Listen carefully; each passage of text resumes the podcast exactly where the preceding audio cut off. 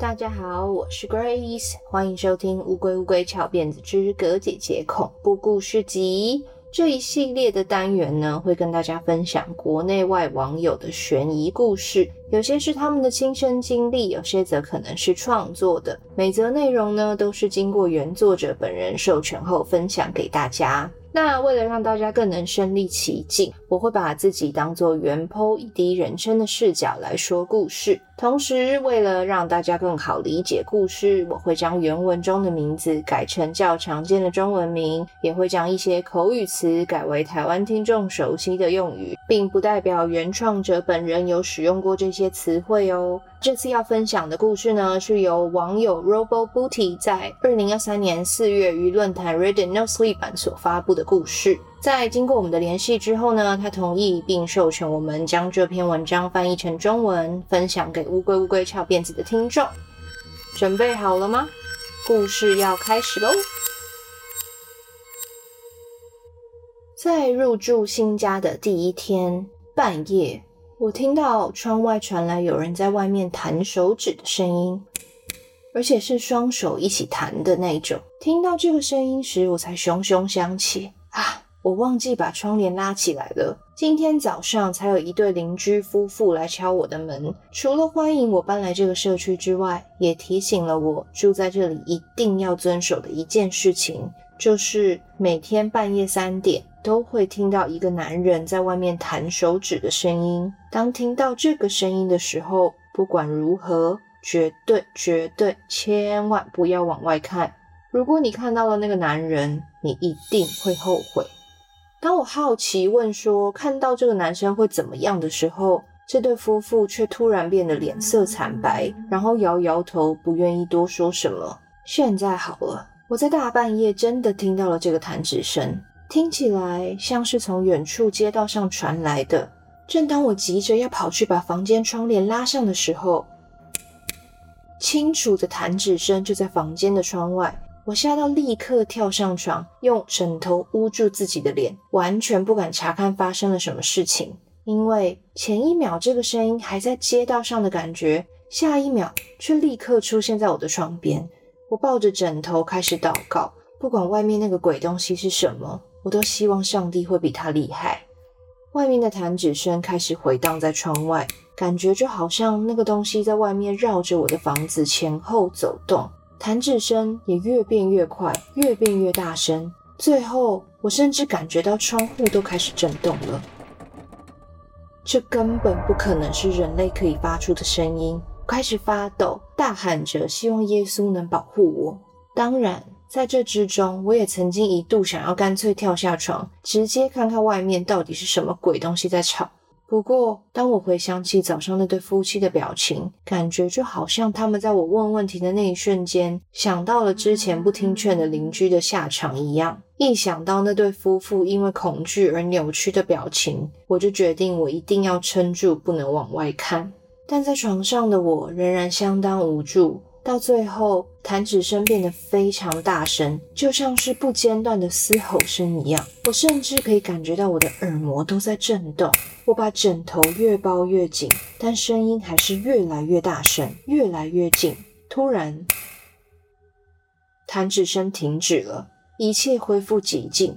窗外传来了一声低沉的声音：“晚安。”在我听到脚步声越走越远的时候，我才听到有人在哭泣的声音。这时候，我反应过来，原来是我自己。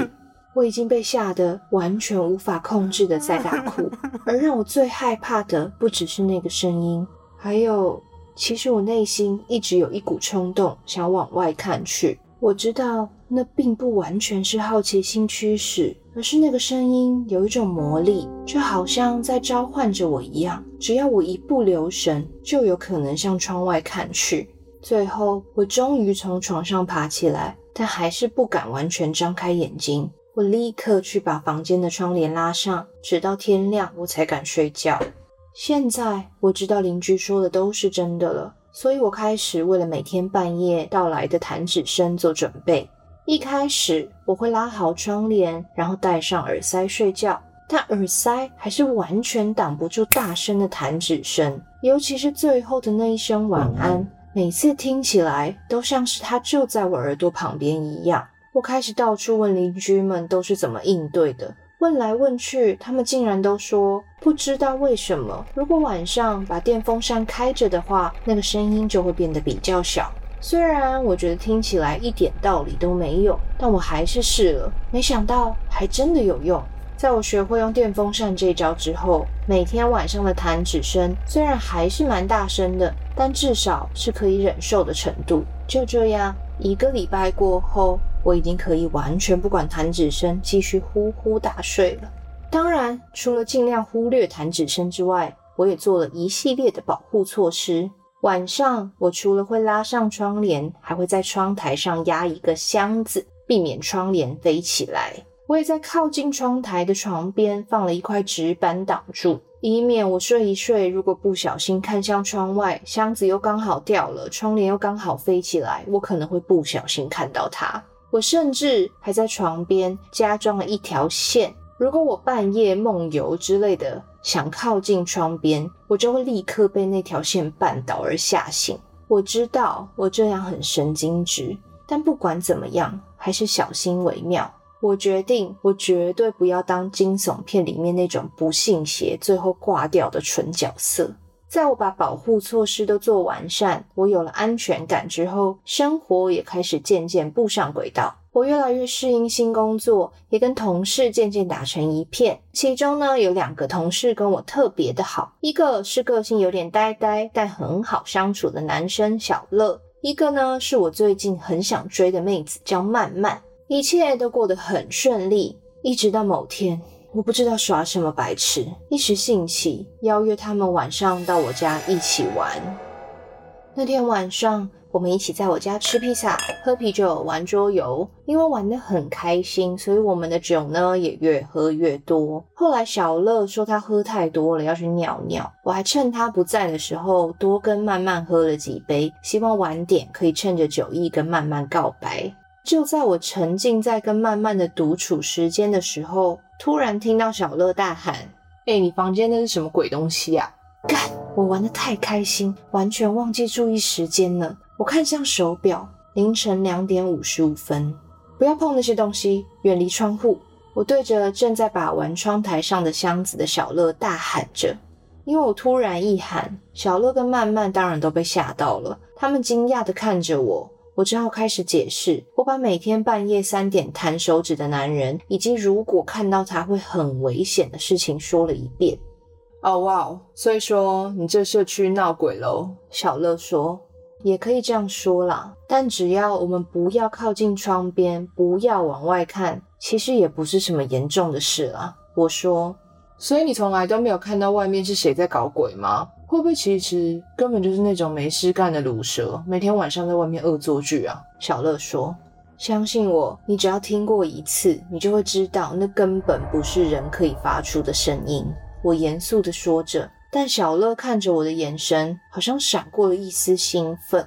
诶，现在几点了？小乐问。两点五十八分了。我一边说，一边用恐惧的眼神看着他们。现在的情况真的很糟，我很焦虑，因为我不知道等等弹指声开始的时候，这两个人会有什么反应。如果慢慢因为太害怕乱跑，然后拉到窗帘之类的怎么办？如果小乐太醉，想冲去外面跟那只钉孤枝该怎么办？我想让他们远离房间窗户，所以赶快叫他们跟我一起回到客厅，不要留在卧室这边。但小乐却坚持待在窗边，然后说：“才不要！既然我们都来了，我就要听听看到底那个声音有多大声。”就在我思考应该怎么说服他的时候，我听到了远处的街道上弹指声开始了。我小声地说：“我没听到啊。”正当慢慢说话的时候，弹指声瞬间来到了窗户旁边。他在这里了。我一边压低声音的喊着，一边紧张的盯着已经被吓到摔到地上，他脸还是正对着卧室窗户的小乐。干，竟然是真的！小乐脸上的表情很兴奋，而且还上上下下查看着窗户。小乐，你快点过来！待在窗边很危险。我站在卧室外，压低声音对他喊着。对，小乐，你快点过来啦！”慢慢在我身边跟着一起叫着。就在这时，弹指声开始变得非常非常大声，而小乐的表情也从兴奋开始渐渐被恐惧取代。但他还是对我大喊着：“哎，你刚刚说为什么我们不能看他啊？”他一边喊着，一边开始走向窗边。我一边大喊着回答他的问题，一边找到底电风扇给我跑去哪里了。但因为弹指声实在变得太大声，小乐看起来好像已经听不见我的声音。我注意到曼曼已经吓到蹲在地上开始哭，所以我低下头安慰了她一下。而就在我抬头的时候，我看到小乐对着我们喊了一句话，但弹指声太大声盖过了他的声音，我只看到他的嘴唇像是在说：“我要打开窗户看看。”在这瞬间，我用尽全力对着小乐大喊，并冲向前阻止。但就在我快抓到他的时候，他已经把窗帘打开了。我立刻用手臂把眼睛遮住，然后我听到了小乐凄惨的尖叫。我们听得很清楚，因为就在小乐把窗帘拉开的那一刻，弹指声就停止了，取而代之的是一声像某种动物发出来的欢愉的吼声。然后我们被吓到无法动弹，听到像杀猪一样的尖叫声，那是小乐发出来的。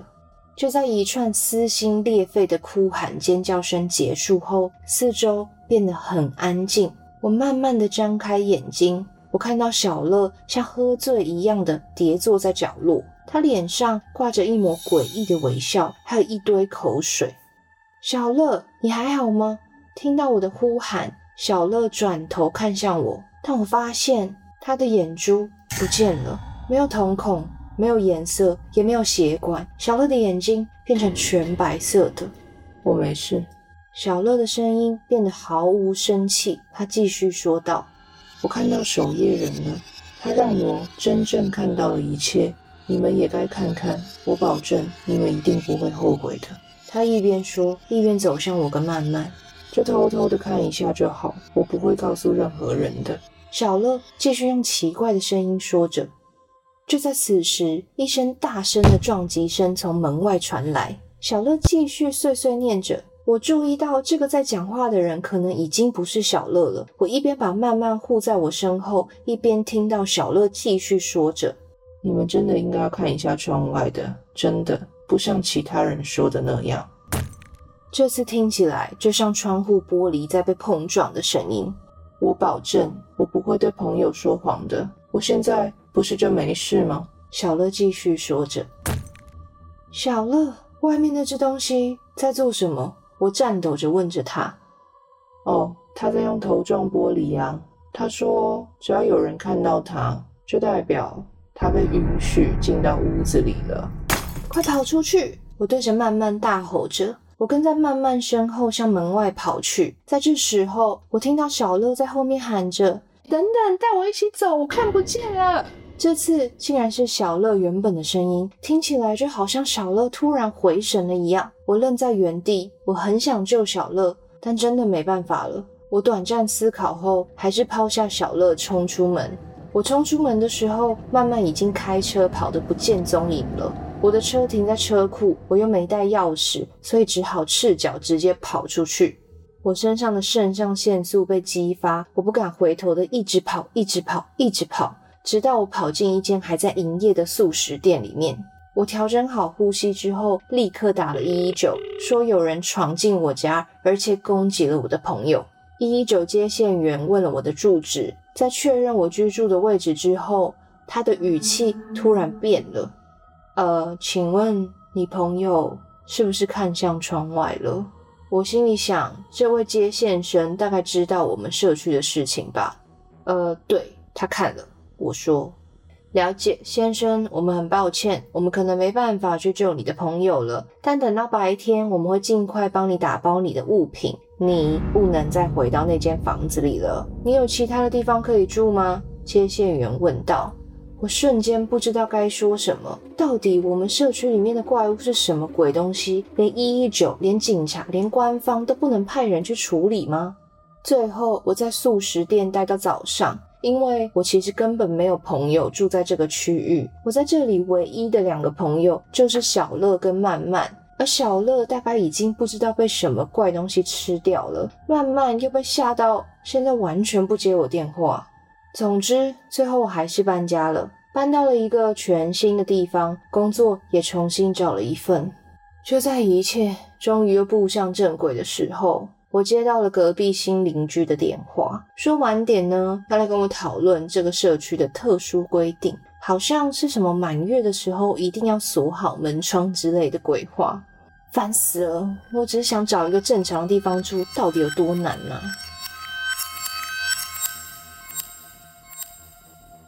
好啦，这就是今天跟大家分享的恐怖故事。那根据网友的留言呢，有些人是猜说外面那个东西可能是蜥蜴人，也有可能是国外都市传说中的那种吹哨人。就他们有一个传说是说，半夜如果你听到有人在你窗外吹口哨的话，绝对不能回应或者是查看是谁。听说就是看过的人都会死于非命之类的。那也有一些留言蛮有趣的啦，有些人猜说，呃，曼曼可能不是。成功驾车逃跑了，而是上车之后连人带车被那个守夜者，就是外面那只东西抓走了。也是因为这样子，原坡才有机会逃跑。就大部分人是觉得曼曼不是被吓到而不接电话，而是他根本就是也被吃掉了。那我自己看完这个故事，原本是想说。天哪，曼曼真是个狠人呢，直接自己逃跑，后来还不接电话。但我看完留言才恍然大悟，想说，诶，对耶，曼曼是被抓走了，好像比较合理，因为那个守夜者就在外面嘛，他在用头撞玻璃的时候，所以跑出去的第一个人应该是会被守夜者抓住，是没错。然后可能就是因为他忙着在抓曼曼，然后就让原 PO 成功逃跑这样。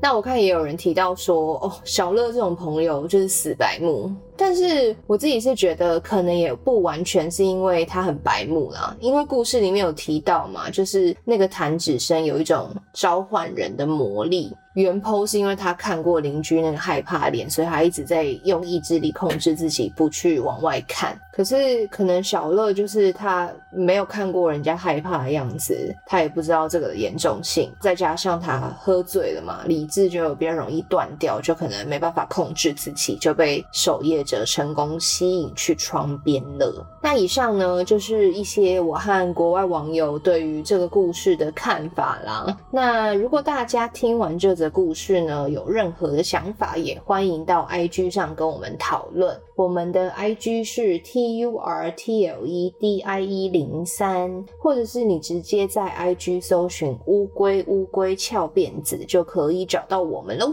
那也特别感谢网友的授权，我们会将这个论坛故事的原文网址放在节目的资讯栏里面，欢迎有兴趣的听众点去看看原文，也可以看看国外网友的回应。我是乌龟乌龟翘辫子的 Grace，葛姐姐恐怖故事集，我们下集见喽，拜。